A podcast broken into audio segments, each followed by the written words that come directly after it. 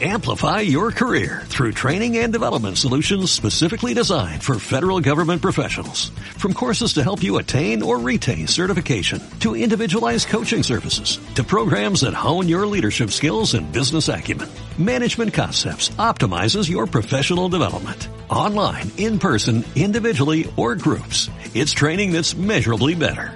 Learn more at managementconcepts.com. That's managementconcepts.com. Te damos la bienvenida, viajero. A escuchar el lado tanatomístico de los viajes. El lado oscuro. Místico. El tanatoturismo. De mitos y leyendas. Conoce el otro lado de los viajes en compañía de Carla López, Ricardo Alcalá y Melissa Camarena. Comenzamos. Viaje al más allá. Hola, ¿qué tal? Bienvenidos a su programa Viaje al Más Allá. Yo soy Carla López y el día de hoy tenemos unas historias que nos tocan el corazón, unas historias que son muy sensibles. Les pedimos también un poco de respeto para aquellos que no crean y para aquellos que sí crean, pues que lo disfruten al 100. El día de hoy tendremos conexiones con el más allá que son un poquito más personales, más, pues, diría un poquito delicadas, Sensibles. más sensibles. Y antes de ceder el micrófono a mis compañeros, quiero recordarles que tenemos una fanpage en la cual nos pueden encontrar como Viaje al Más Allá y Macop y también nos pueden escuchar en Spotify. Y bueno amigos, bienvenidos a su programa, nuestro programa, el programa de todos nosotros. Eh, sí, como lo dice mi compañera Carla, este programa se llama Conexión con el Más Allá. Esto ya de por sí en el tema nos da mucho de qué pensar. Eh, vamos a tener a dos invitadas el día de hoy muy especiales. eh, las cuales nos mandan primero como sus historias por escrito y ya después eh, abrimos micrófono para que ellas mismas las cuenten si es así que ellas lo quieren. Tenemos una persona que es anónima, la otra se llama Blanca Aro, que muchos de ustedes tal vez ya la han visto porque comenta en nuestras en nuestros episodios y le agradecemos muchísimo, ¿no? Que esté ahí tan constante. Ella nos quiso contar relatos que, que vivió o que vive eh, todavía con, con un ser muy querida para ella, que lamentablemente pues ya no está, pero que sigue estando con ella, ¿no? De una manera diferente. Y pues la otra eh, tiene unas historias realmente muy, muy tenebrosas para mi forma de verlo, pero que al final son hermosas, ¿no?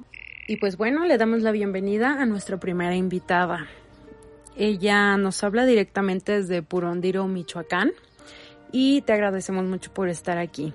El micrófono es todo tuyo. Pues con la historia que les voy a platicar también eh, se, se les va a poner la piel chinita, estoy segura. Me encanta escuchar estas historias, me encanta eh, compartirlas. No es algo que me encante que me suceda, pero, pero bueno, pues tengo esa habilidad y ahora pues quiero compartirla aprovechando este medio de, de ustedes. Así que ustedes me dicen y comenzamos la historia.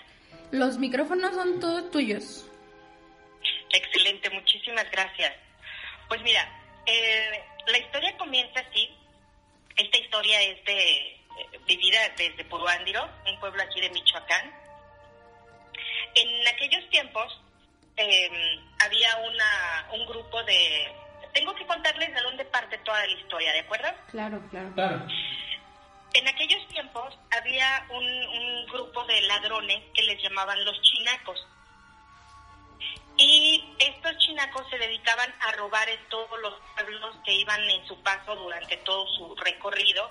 Estoy hablando del tiempo de, de la revolución. Eh, y pasaban, se robaban principalmente a lo que son las bolsas de oro, se robaban animales que pudieran cargar como gallinas, conejos, qué sé yo, eh, y a las mujeres que las violaban y las dejaban en los en los cerros ahí, las golpeaban, las, las violaban, qué sé yo. Eh, entonces, la, los mismos, la misma gente del pueblo, pues, cuando sabía, se rumoraba que venían en camino chinacos, los, las, eh, las escondían a sus mujeres en cuartos subterráneos que trataban de ocultarlos con bolsas de, con costales o con, o con maíz, con la semilla que, que tengan resguardada en sus casas. Y de esa manera las protegían. Ajá. Eh, cuando ellos hacían sus como sus campamentos en los cerros, de pronto les llegaba el, pitazo de que venían los de la revolución atrás de ellos a perseguirlos y ellos rápido se levantaban, agarraban lo que podían, se trepaban a sus caballos y vámonos hasta donde, donde, donde ya no corrieran peligro ellos.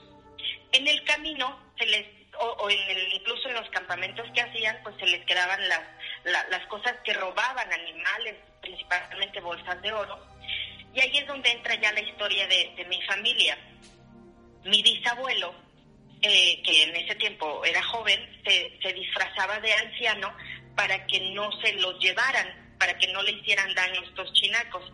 Y en el camino, en el cerro, que él iba a buscar comida para, su, para la familia, se llegó a encontrar en varias ocasiones las bolsas de oro, incluso tenía un sombrero bordado con hilo de oro. Y todo eso él lo guardaba en, en, este, en este cuarto subterráneo que en el que protegían, repito, a, pues a las mujeres de la familia. Total que pasaron los años eh, y siempre hubo este tesoro de la familia ahí, ahí resguardado, pero no, nosotros a la fecha pues nunca supimos la, con exactitud dónde. Bien, hace 34 años nos fuimos a vivir a Puruándiro. Nosotros vivíamos en la Ciudad de México, allá nacimos todos. Y mi mamá decide regresar a su pueblo a, cuando murió mi papá. Eh, todos, pues, chamacos, entramos a la escuela y yo me ponía a hacer mis tareas en las tardes. Eh, recuerdo que tenía que hacer trabajos en las máquinas de escribir. Sé que ustedes son jóvenes, ustedes no las conocen, solamente computadoras. Pero de esas, de estas máquinas, de esas máquinas de escribir y pues cuando yo estaba agachada haciendo mi trabajo, yo veía un bulto en, en, frente de mí. Cuando levantaba mi, mi cara para ver qué era, pues este mágicamente desaparecía. Y al paso de los días era cada vez más y más recurrente esta situación. Pero yo no le platicaba a nadie de mi familia. Eh, luego ya lo alcancé a ver eh, como más claro eh, y fue que me percaté que era un hombre porque usaba sombrero y traía bigote. Eso a mí me llenaba de mucho miedo, de mucho escalofrío, pero el temor de platicarle a mi familia de que yo estuviera loca, de que estaba mintiendo, simplemente que se burlaran de mí, eh, pues me hacía a, guardar mi secreto, ¿no? Pero me daba mucho miedo saber que alguien estaba siempre junto a mí. Y es siempre junto a mí, es que si yo estaba en la cocina, él estaba a tres metros de distancia mía, pero nunca estaba de frente, siempre yo lo alcanzaba a percibir con el rabo del ojo, como se le dice. Me iba a la habitación y también estaba junto a mí. Me iba hasta atrás. La casa se componía de como, como una tira, porque antes las, las casas o los solares eran con una extensión muy amplia y los abuelos decían, bueno, esta tira es para, para ti, esta otra tira para ti, esta otra tira para ti. Y la tira que le tocó a, mi abuelo o, a mi abuela em, eh, se componía de lo que es la entrada, el portal, luego el comedor, luego la cocina, una habitación grande que era la habitación de las mujeres, o, o así la adaptamos, y otra la, la habitación de hombres, que igual así, así se adaptó. Y hasta luego seguía un patio eh, muy oscuro, muy tenebroso, así muy feo, teníamos siempre que atravesarlo para que pudiéramos ir al baño. O sea, imagínate todo este nervio que sentíamos cada que teníamos la necesidad. Y aparte, sí, no, no manches, porque nosotros íbamos de una ciudad y llegar a un pueblo donde era una casa que era estaba construida de adobe, las paredes son de, de, de, 50 centímetros, no lo sé, las puertas de madera altas y todas rechinaban. De verdad, esta casa fue tétrica. Llegamos a vivir, si no me equivoco, como 15 años. O sea, imagínense eh, siempre el, miedo que vivíamos. Bueno, después del baño había todavía otro pedazo que te daba al arroyo. Y en ese tiempo, en ese arroyo es donde tiraban la basura porque las mismas aguas pues se llevaban todo, ¿no? Toda la casa se- era, para mí era, era tenebrosa, me daba siempre mucho miedo, pero pues yo al, al- tenía que ser fuerte ante, ante mi familia, ¿no? Y no demostrarle lo que yo sentía. Bueno, continúo con la historia. Si yo estaba, si yo tenía que ir al baño, les juro que esta sombra o, o, o ese ente estaba enfrente de mí cuando yo estaba en el sanitario.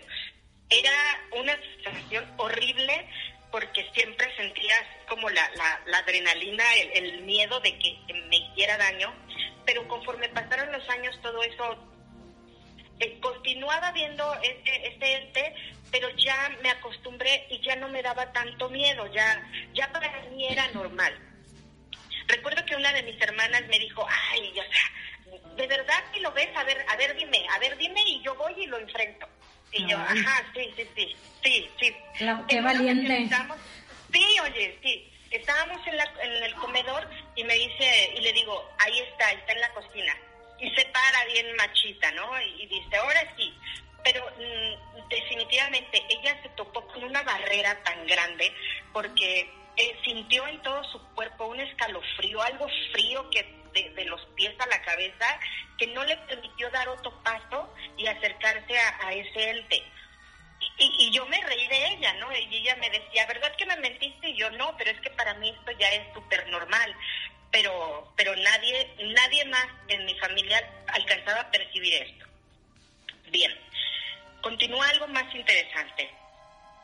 Cuando yo ya lograba ver mejor a este ente que, que les digo, era, era un hombre, investigué, eh, ah, no recuerdo de qué manera, pero supe que su nombre era José Salgado y me dediqué a buscar quién, quién era esta persona y mi abuelo me comentó que efectivamente vivía a la vuelta eh, de, esa casa, pero ya hacía muchos años que había muerto. No sé por qué motivo seguía en, esa, o- o estaba en esa casa. Tal vez hay otra historia que nunca nos platicaron.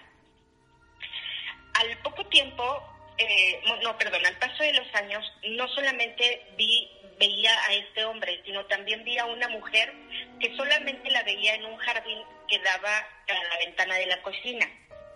Esta mujer siempre traía alhajas, estaba muy bien vestida. A esa nunca la vi como un ente o como una sombra, perdón, sino la vi tal cual, una mujer que iba de un lado para otro, pero, pero con muchas alhajas, eh, anillos y, y- y- brillaban, brillaban. Por esto supongo, eh, y tengo la idea clara de que, eh, de que eran alhajas pero tampoco ya me daba miedo. Yo como que ya ya estaba acostumbrada a estar viendo eh, este pues, a tener esas experiencias.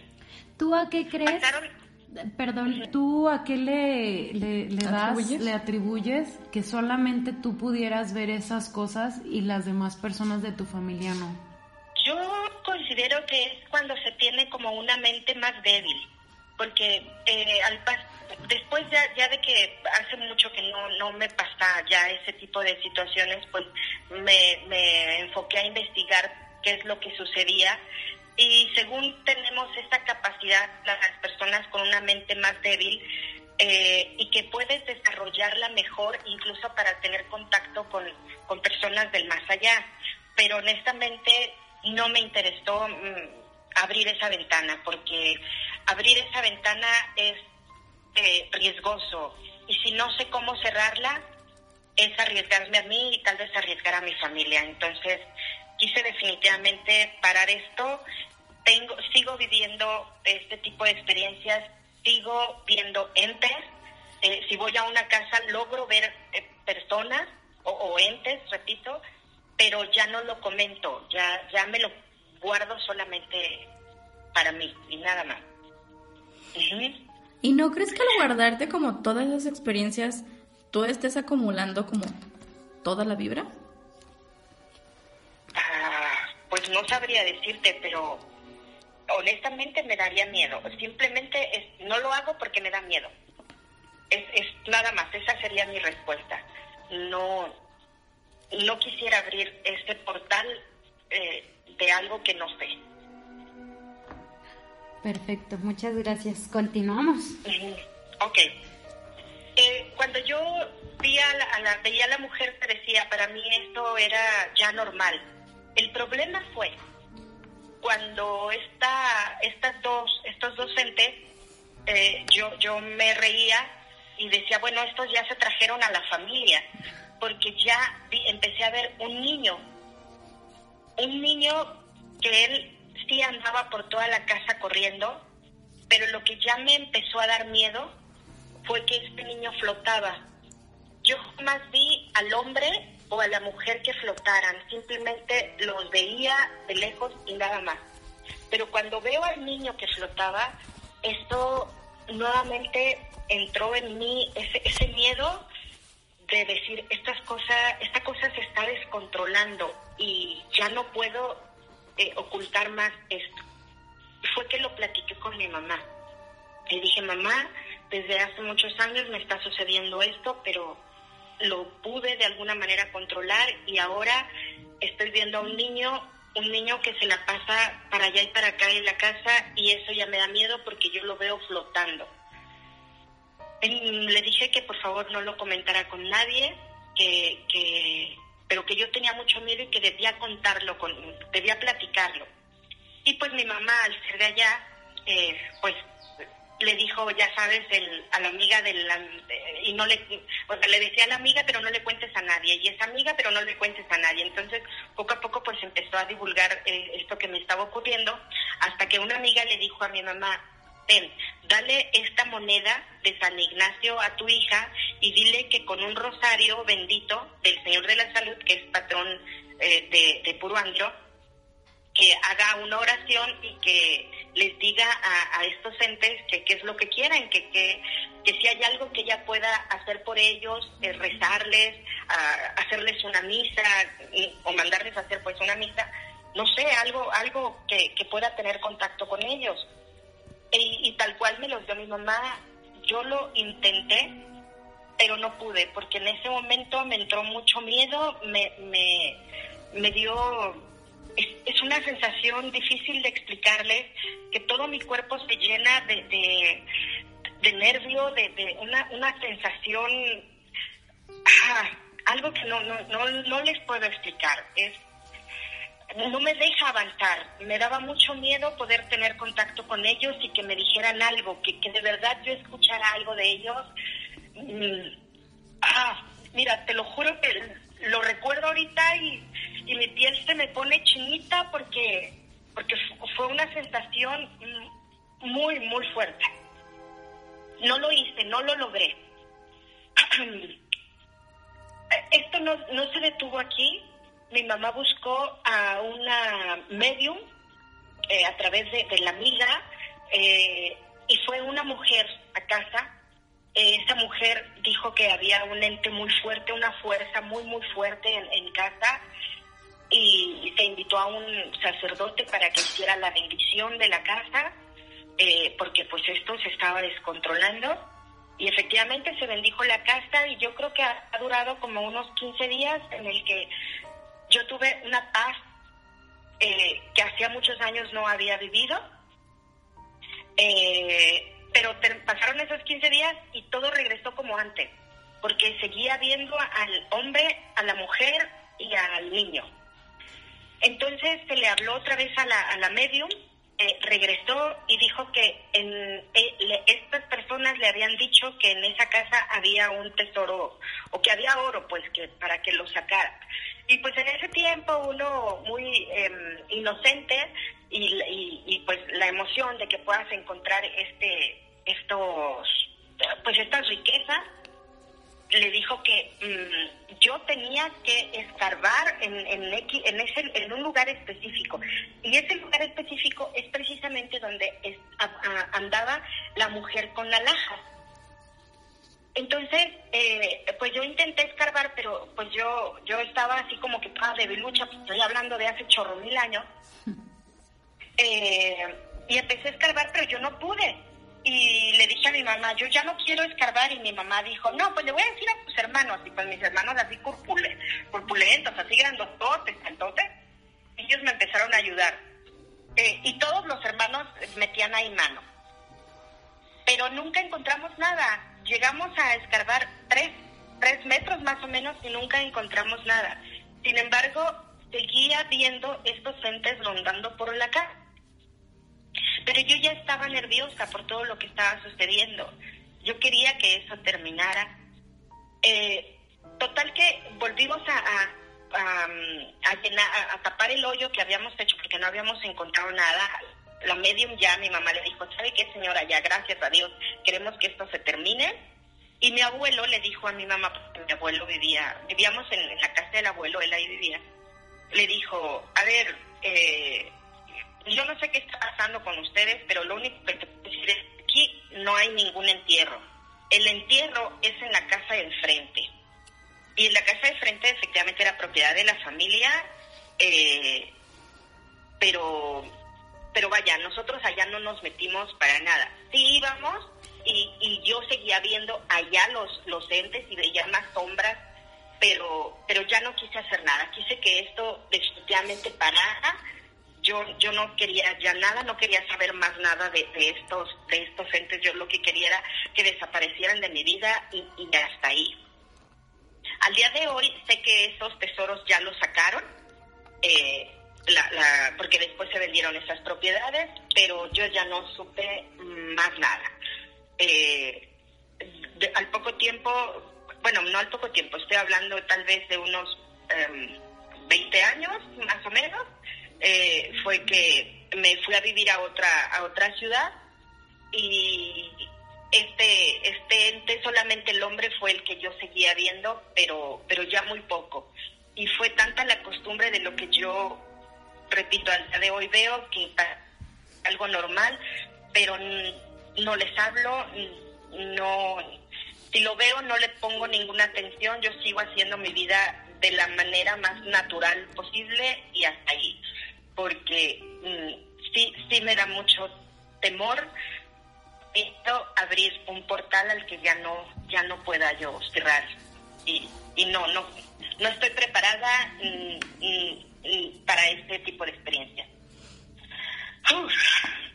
entonces estoy tú... con las manos heladas me imagino, pues hasta pues nosotros, sí. si, si sintiéramos o viéramos este tipo de acontecimientos, yo pienso que cualquiera de nosotros... Y, y más por años. Claro, y que hasta la fecha sigues con este problema.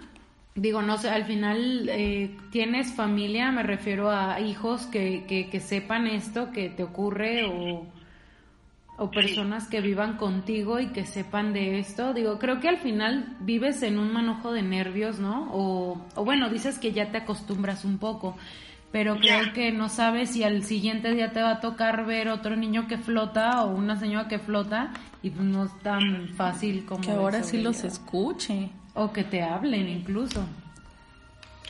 Sí, yo, yo siento que, que sí me daría mucho miedo. Aún así, cuando yo eh, comparto esta historia con, con, con, más personas, me han hecho pre la pregunta de, oye, y dime, ¿de qué color? Eso es importante. ¿De qué color los ves? Yo los veo blancos. Y eso me, da, me ha dado tranquilidad porque no solamente una persona me lo ha dicho, me dice, cuando lo veas negro, cuando lo veas negro es cuando esto es maligno pero si es blanco son solamente seres de luz, trata de, tranquilizarte y, y, si no quieres ahondar más en esto, simplemente déjalos que ellos continúen y siempre que reces, reza por ellos, siempre dedícales una oración a ellos porque seguramente es lo que les hace falta. Eh, tú tienes ese don, no lo quieres eh, aprovechar para, para otras cosas, no se puede obligar, solamente reza por ellos y es, es, lo único que te puedo recomendar. Y eso es lo que hago hasta el día de hoy. Siempre rezo por las ánimas del purgatorio y ellos en su, en su mundo, yo en el mío. Oye, eso del color me llamó la atención. Eh, uh -huh. ¿Quiere decir que tú los ves con algún tipo de ropa en color blanco? ¿A eso se refieren? No exactamente es como un aura blanca lo que lo que ah, yo okay. alcanzo a percibir como un aura blanca no te puedo decir que el señor traía un traje café no los veo no o no los veo así de claro de acuerdo no sé cómo estén vestidos pero se ve una luz que los envuelve blanco es perfecto como si fuera una aura sí, algo aura. algo así Ok. Sí, sí, sí, sí. Muy bien, pues la verdad que muy interesante. Muchísimas gracias por compartirlo. Eh, la verdad que está interesante. Cada programa que estamos haciendo eh, hay más gente participando y la verdad que muchas veces convivimos con personas que tienen ese don, porque al final de cuentas es un don, no todo mundo lo puede desarrollar. Hay quienes lo desarrollan y lo utilizan a favor, hay quienes no lo desarrollan, pero también lo utilizan con un fin de lucro, que bueno, yo ahí sí no estoy de acuerdo.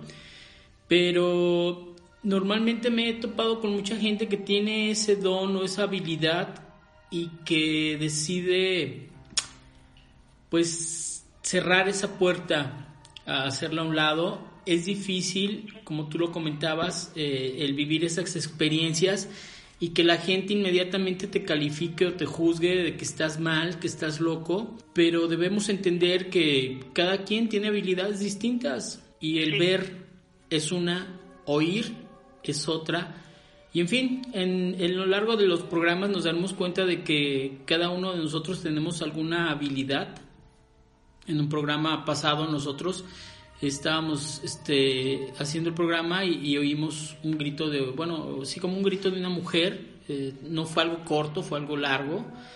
Y pues estábamos solos. Sí, incluso nosotros mismos lo vemos de diferentes maneras. Por ejemplo, Richard lo escuchó un grito, yo escuché como que platicaba Y yo no escuché nada. y Carla no escuchó nada. Entonces, no sabemos al final, porque la casa, bueno, en donde estamos grabando es una casa antigua, es muy grande el territorio, o sea, es un jardín alrededor, los que conocen Imacop saben cómo está la casa ubicada, entonces los vecinos prácticamente no se escuchan para nada. Y sí fue un grito que se escuchó aquí, Como aquí que se afuera. estaba riendo, como que algo raro, no sé. Y se escuchó aquí afuera. Aquí afuera estoy hablando de la sala de juntas, que es donde estamos. Sí. Aquí. Yo digo que se vuelve a escuchar. Ay, no. Pero Bueno, entonces, yo, es que- yo también por eso dejé la puerta abierta para si se vuelve a escuchar, eh, ver de dónde viene. no, y Ricardo que lo quiere Claro. ver y nosotros que no queremos ver nada. Sí. pues bueno, pues muchísimas Mi gracias por tu única recomendación, no, muchas gracias, muchas gracias. Mi única recomendación es, es eso, tengan mucho cuidado de abrir portales, porque eso, si no sabes dominarlos, si no, si no estás informado de todo eso que puede suceder, eh, uno se pone en peligro. Me gustaría en algún futuro compartirles algunas otras experiencias. Eh, son muy interesantes, no solamente experiencias mías, yo continúo escuchando ruidos, viendo este tipo de, de- de entes, pero hay más historias en, en todos estos años que he recorrido e historias de, de, de Puruándiro que mi, mi, mi madre me nos compartía historias que de verdad te ponen la piel chinita y que me gustaría compartirlo con, con todo su público, con ustedes. Muchísimas gracias. Tenlo por seguro que nos vamos a volver a comunicar contigo para que nos cuentes esas historias. La verdad, sí, sí, sí, nos interesan muchísimo. Eh, y bueno, eh, mi recomendación sería, este, no sé cómo abrir o cerrar una puerta, pero si tienes ese don especial, eh, mi teoría es de que cualquier ente se alimenta de energía y la energía se las damos nosotros. El miedo es, es una energía a final de cuentas, entonces cuando uno siente Y miedo, ellos, ellos empiezan a agarrar poder. Pues yo te recomendaría que si ya lo tienes, número uno, no le temas. No le temas. Y, y no creo que te haga daño ese ente mientras tú no lo aceptes. ¿Sí? Este, mientras tú no des esa autorización o no te programes de que ah, me va a hacer daño y todo esto, creo que, que no va a pasar a más. Y creo que costaría un poquito de trabajo cerrar ese, ese don o hacerlo a un lado, porque es algo que te va a acompañar toda tu vida. Toda tu vida. Así es, ya, ya lo hace. Sí, te va a acompañar toda tu vida y te va a presentar diferentes panoramas. Hay quienes no les gusta ir a los hospitales porque precisamente ven muchas cosas. eh, Sí. y son difíciles de explicar y, desgraciadamente pues se las tiene que comer uno solo, ¿no? No es de que vayas en el hospital y le digas, oiga señor, usted se va a morir tal día, ¿eh? Para que se programe. Eh, oiga, este, a un lado de usted hay una persona así, ¿qué onda? O sea, entiendo esa parte y bueno, pues aprender a, vivir con ella. Te mando un abrazo, cuídate muchísimo y gracias y estaremos en contacto contigo. Muchas gracias. Muchísimas gracias. Gracias, un abrazo también para ustedes y todos sus, sus, seguidores. Gracias. Y bueno, después de esta historia tan interesante, damos la bienvenida a Blanca. Un abrazo, Blanca. Muchas gracias por estar con nosotros. Bueno, estábamos hablando antes eh, por, por llamada, ya la tenemos en línea, y ella nos estaba contando algo muy interesante sobre su mamá. Entonces, abrimos micrófono. Blanca, muchísimas gracias por estar con nosotros pues aquí mucho tiempo se sintió que mi mamá estuvo en la casa. Pasaban muchas cosas que sí decíamos, aquí está mi mamá. Y en un principio Toño no me creía y llegó el momento en el que también Toño me creyó que estaba aquí mi mamá. Pero ¿qué pasaba? O sea, ¿cómo, por ejemplo, Toño no creía en este tipo de, cosas, ¿no? ¿Y cómo llegó a, creer en esto? La, así, la que fue así como lo más fuerte fue que mm, yo no estaba acostumbrada ni a pedir el gas, ni el agua, ni esas cosas, porque de eso se había encargado mi mamá. Entonces yo no tenía ni siquiera el número del teléfono donde hablas para pedir el gas. Cuando veíamos que pasaba el camión del gas, lo parábamos y le pedíamos que nos pusiera gas. Y su cuenta, pues no me la sé y nunca hice por investigarla. Y diario decía que lo iba a hacer y no lo hice. Una vez Toño se agarró pintando la casa y estábamos pintando la recámara que era de mi mamá. Pero un día antes en la noche yo había caído en cuenta de que estaban perdidas las llaves de las recámaras. Ay, dije, ¿quién sabe dónde están las llaves de las recámaras? Pero pues como que las llaves de una recámara no te quitan el sueño. Dije, ¿dónde estarán las llaves de la recámara de mi mamá? Pues quién sabe.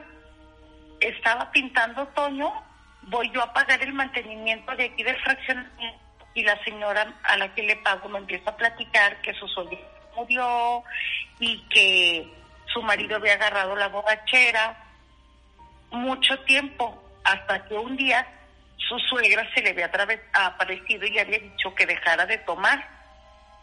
Dice, yo nomás me acuerdo que mi marido empezó a hablar con alguien y yo le decía, ¿qué traes?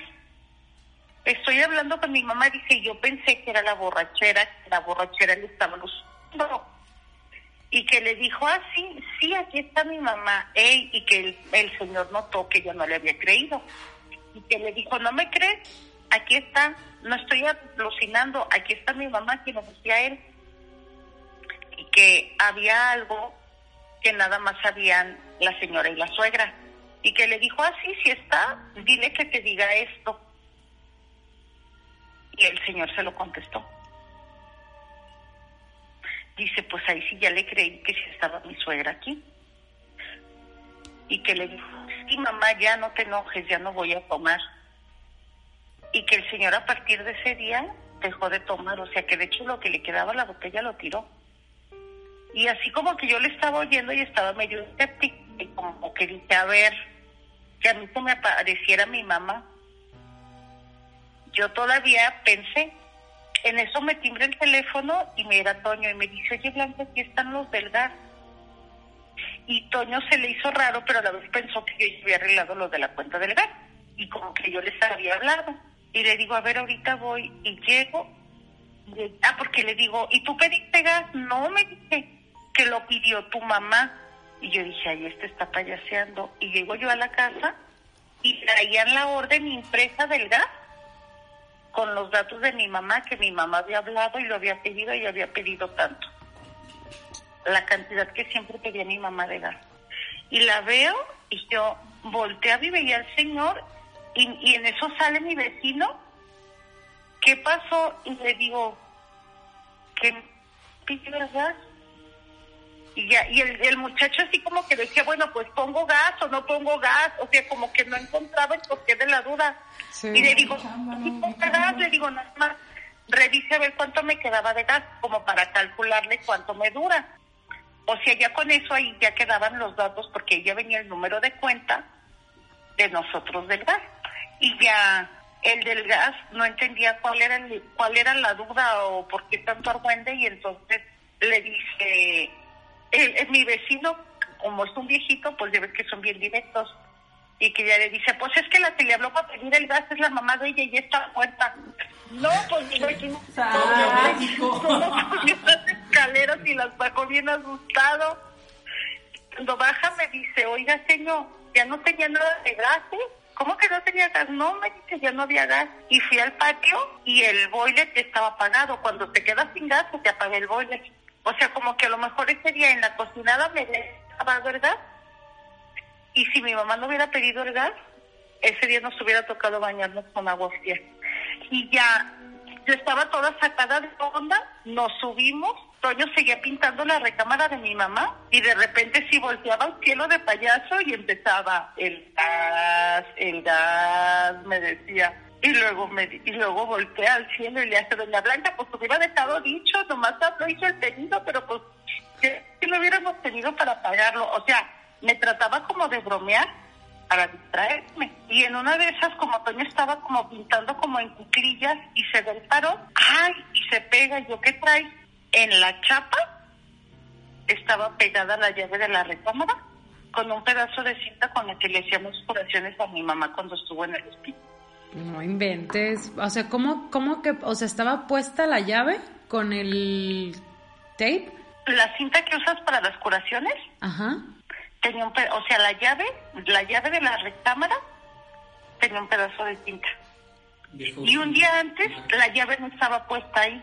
Sí, pues me dices que no encontraban las llaves. estaban perdidas las llaves. Pues ese día, cuando Toño estaba pintando, de repente volteamos, o sea, después de que había pasado lo del gas y que el Toño de payaso le dijo que le hubiera dejado dicho para pagar el gas, ahí estaba la llave. No manches. Es que intensa historia. Sí, porque aparte les está dejando el recadito como de fui yo. Ajá. Y en las dos, una dejó el- li- literalmente el nombre y en el otro nada más les dejó ahí el recordatorio. Haber hablado al gas con el número, o sea, mandarme un papel del gas con el número de la cuenta. De hecho, ya no teníamos gas y no sabíamos, o sea, nos habíamos bañado en la mañana. Ya para en la tarde ya no teníamos gas. Ay, qué fuerte. Entonces nos pasó los datos de la cuenta del gas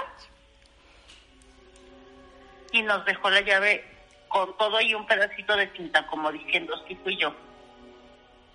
Ay, Blanqui, pues tu historia estuvo Muy muy buena. inten- muy buena, así muy intensa, hasta nos dio escalofrío. Y es más, ahorita, ahorita que es tarde, un pájaro se nos acaba de estampar aquí en la ventana. No, no sé si se quiso meter o qué show. Sí, y nos espantó bien gacha ahorita que estabas narrando tu historia. ¿No será Doña Blanca que vino a también a decir, aquí estoy?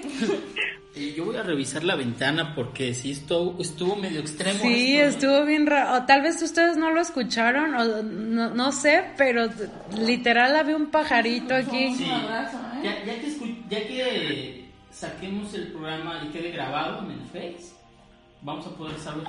Sí. En unos minutitos más. ¿Tú no escuchaste nada de, del... No. ¿No? Es que... no, no. Pero ahorita que, pero sabes que ahorita que viste este pájaro, cuando se murió mi mamá, todos, su- o sea, antes de que se muriera, mis tíos estaban enojados por puras mensolengadas. Mi tía la más grande estaba enojada con una tía por una cosa, con otra por otra y así. Y que mi mamá cuando se había muerto mi abuelita ya había prometido que iba a hacer que la familia estuviera unida cuando se muere mi abuelita, digo, cuando se muere mi mamá, ya todos habían hecho las paces. O sea, todos se unieron por la enfermedad de mi mamá. Ya casi al último, mi tía, la más grande, ya se había dejado de rollos con mis otras tías y ya se hablaban y toda la familia estaba bien. Se muere mi mamá, la velamos y llega el tiempo en el que todo mundo se va de la área y nada más nos quedamos mis tíos y yo. Y, y nos ganó el cansancio y cada quien agarró un sillón y nos dormimos un ratito. y de repente despertamos y todos fueron yéndose a sentar y todos fueron cayendo en el mismo sillón. Todos mis tíos, llegó un punto en el que yo los vi de frente, que estaban todos mis tíos en el mismo sillón y mi mamá en el cajón aquí por un lado de ellos. Y volteo y los veo y les digo qué bonitos se ven los hermanos reunidos. Y dice uno de mis tíos, ay, dice, yo no me acuerdo cuándo fue la última vez que amanecimos todos juntos.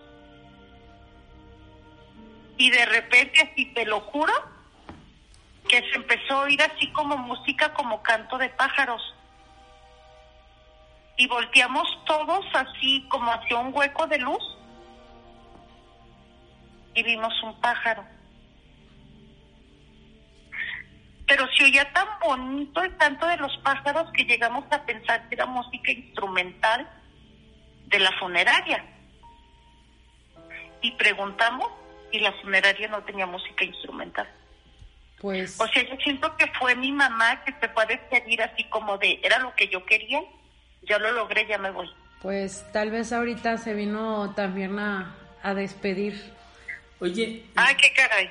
Pues la verdad que muy buena historia. Esta última me, me encantó. Ya sé. Sí, me encantó, me encantó. Este, yo creo Pero que sí sí. está bien tétrica.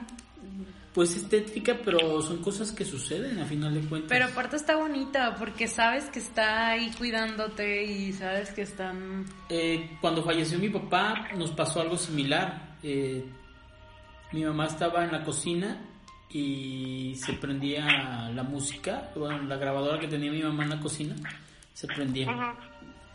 Entonces, yo creo que son maneras. Se supone que cuando uno muere, dura todavía unos días aquí.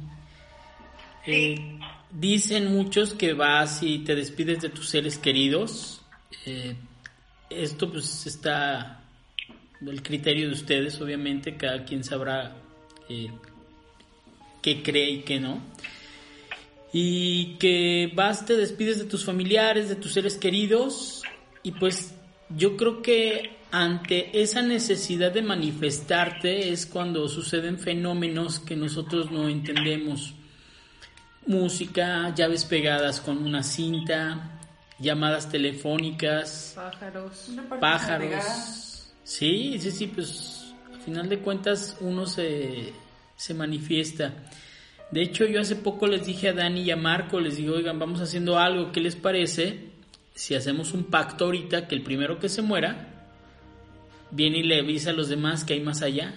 No quisieron, ni Dani ni Marco, les dio miedo.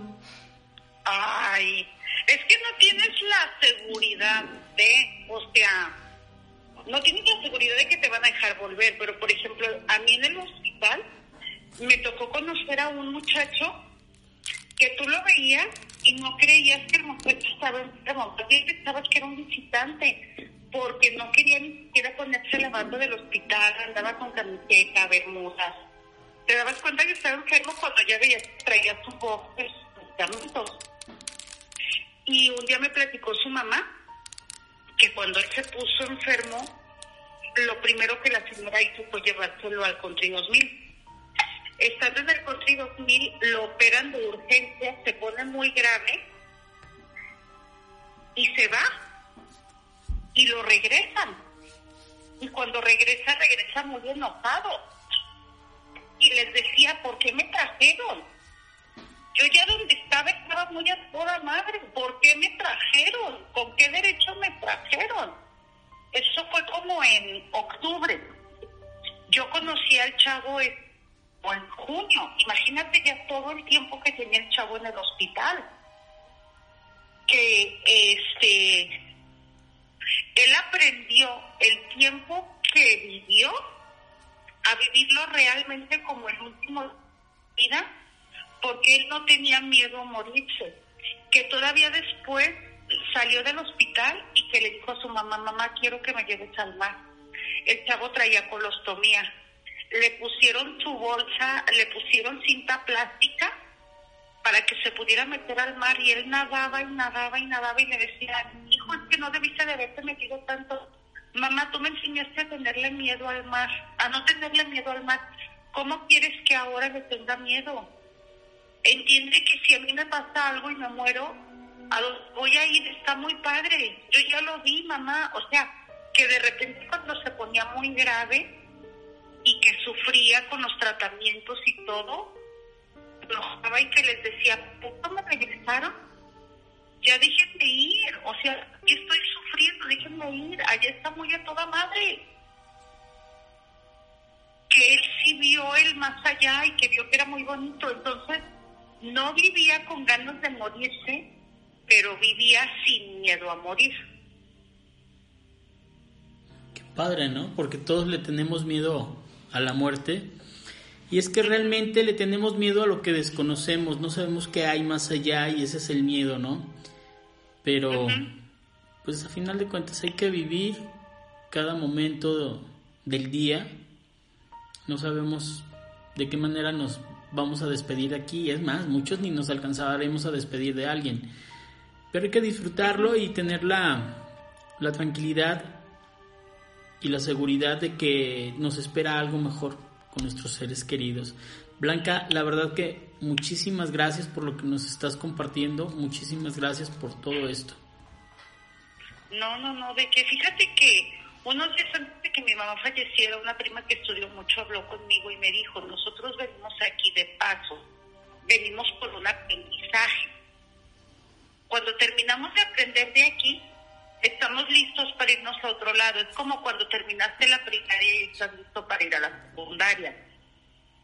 Que cuando tú te vas, tu cuerpo dura aquí, pero tu alma tarda todavía tres días en irse. Que cuando se va tu familiar, lo peor que puedes hacer, a pesar de que te cueste tanto trabajo, es llorar cerca de su cuerpo. Lo, más, lo vas a mandar con miedo que, que tú debes de estar, o sea, en el momento de despedirte tranquilo, porque si no es como cuando agarras a tu niño y lo sale tu niño de la prima, de, tu casa para llevarlo su primer día de kinder y tú lloras, el niño dice, ¿a dónde me trae mi papá?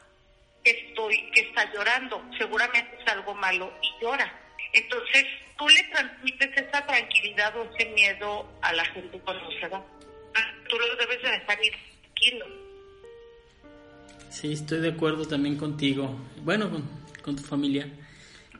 Eh, ahorita que están hablando de esas cosas, digo, ya en mi generación o en la de Carla, por ejemplo, que somos un poco más jóvenes, ¿cuántas cosas no se habrán dicho en un pasado o que vienen de generaciones y nosotras en esta generación nos estamos perdiendo de eso tal vez por tecnología o porque ahora las cosas que son importantes en este momento son muy diferentes. Y se me hace súper bonito que haya pensamientos así, porque realmente yo creo que ni Carla ni yo habíamos escuchado nunca eso y se me hace una reflexión súper bonita que creo que yo la quiero llevar a cabo en mi vida. Y, que ni siquiera había pensado en eso y, es, y está muy, muy padre. Sí, lo que pasa es ya, ya nos hemos vuelto tan tecnológicos que ya si no lo veo, no lo creo. o tan científicos que si no lo veo, no lo creo. Si no sale en el Face, no es verdad. Uy, sobre todo ahí. y, si no, y si no le dan like, no vale. Exacto, ese face, todo lo que nos está perjudicando. Una vez más, muchísimas gracias por tu aportación, muy valiosa, mucho, muy valiosa este, dio punto a, a que tuviéramos aquí una charla muy, muy, muy amena. Y de hecho creo que ya casi vamos a cerrar el programa contigo porque ya no alcanzamos a hacer más llamadas, ya... Se nos acabó el tiempo. Se nos acabó el tiempo, pero pues de verdad... Llevamos 50 minutos. no, bueno, pues es que todo esto va a salir en vivo, así que muchas gracias. Gracias a ustedes. Bye bye. Hasta luego, bye. Bueno amigos, pues ¿qué les pareció el programa del día de hoy? Como se los habíamos comentado al inicio del programa, eh, tocamos fibras pues más sensibles. Sé que para muchos va a ser difícil de creer, para otros va a ser la verdad algo que desearían tener un, un último contacto con ese ser amado. Pero bueno, Se los dejamos ahí para que esta noche, acostaditos ya en su almohada, lo piensen. Y pues yo me despido, pero no sin antes recordarles que nos escuchamos dentro de ocho días. Cedo el micrófono a Melissa, a Carla, para que también se despidan. Muchas gracias a todos por escucharnos. Les mandamos un fuerte abrazo con Susana a distancia, obviamente. Y pues nada, chicos, nos vemos al siguiente jueves. Y no se olviden que tenemos una fanpage en la cual nos pueden enviar todos los relatos que quieran, todas las fotos, en la cual eh, nos pueden encontrar como Viaje al Más Allá y Macop. Y también nos pueden escuchar vía Spotify. Hasta luego y muchas gracias por escucharnos. El programa ha terminado. Pero no te preocupes, nos volveremos a escuchar todos los jueves a las 8 pm. Síguenos en nuestras redes sociales y nos vemos en el próximo viaje. Amplify your career through training and development solutions specifically designed for federal government professionals. From courses to help you attain or retain certification, to individualized coaching services, to programs that hone your leadership skills and business acumen, Management Concepts optimizes your professional development. Online, in person, individually, or groups, it's training that's measurably better. Learn more at managementconcepts.com. That's managementconcepts.com.